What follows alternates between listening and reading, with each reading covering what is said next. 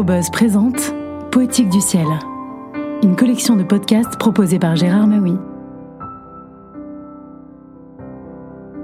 Bonjour. Pour raconter la carrière du pilote d'hélicoptère Pascal Brun, François Suchel a volé à ses côtés dans le massif du Mont Blanc et l'a suivi au cours de nombreuses missions. Poser une poutre au millimètre sur une construction en altitude, ravitailler les refuges, secourir des montagnards en perdition. Le Joker de François Suchel a été publié aux éditions Paulsen en 2020. Depuis le cockpit, il pointe l'index vers moi, puis le replie sur lui-même pour m'inviter à le rejoindre. Tandis que la turbine tourne au ralenti, je baisse la tête puis m'assois derrière lui, à droite. Je saisis un casque, l'assistant de vol, David, monte à mes côtés, équipé d'un gilet haute visibilité et d'un baudrier. Sa portière fermée, Pascal Brun ouvre les gaz et d'un coup sec, presque sans que je m'en aperçoive, nous voilà projetés à dix mètres du sol, inclinés sur la droite. Nous filons le long du ruisseau qui domine la drop zone en direction du glacier d'Argentière, puis disparaissons entre les mélèzes à vive allure. De gros blocs arrondis jonchent le lit étroit de la rivière, entrecoupé de ressauts, que nous survolons en rasemotte. Vingt secondes à peine après nous être échappés de la nasse terrienne, nous pénétrons dans un canyon aux parois parcourues de cascades. Là, me dit Pascal, c'est jusqu'à cet endroit que la langue terminale du glacier parvenait lorsque j'ai commencé.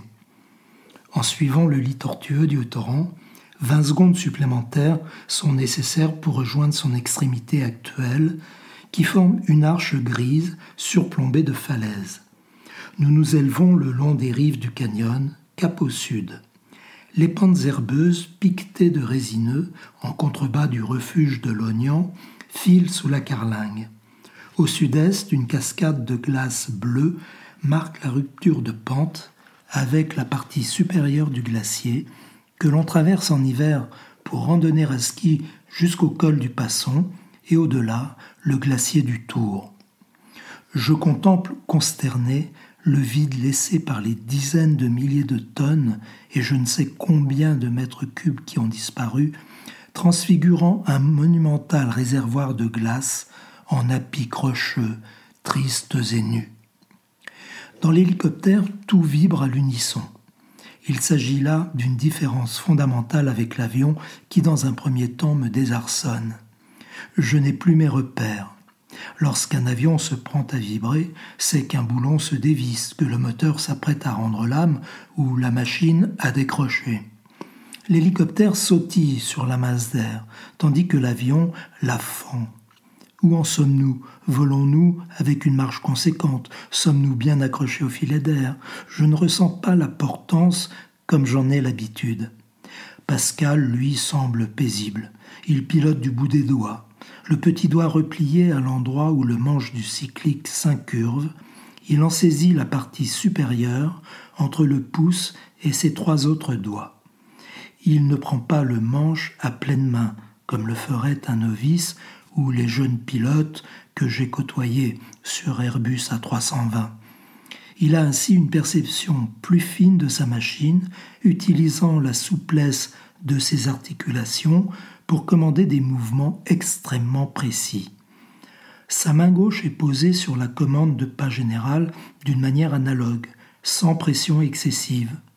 Les pieds se jouent du palonnier pour orienter le nez de l'écureuil B3 à droite ou à gauche.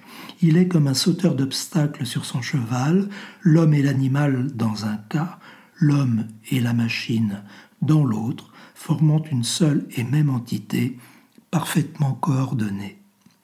Sur le pylône à portée de sa main gauche est posé l'iPod de son fils Sébastien, qui diffuse toujours la même playlist dans nos casques. Au son de U2, l'aiguille de Bochard, la mer de glace semblable à un serpent de pierre, la gare du Mont-en-Vert, puis les aiguilles de Chamonix paradent en un travelling presque irréel. Je suis comme un gosse au cinéma, saisi par la magie du vol. Sous notre tapis volant, la mer de nuages plonge les chamoniards dans l'ignorance du jaillissement qui embrasse déjà le dôme du goûter.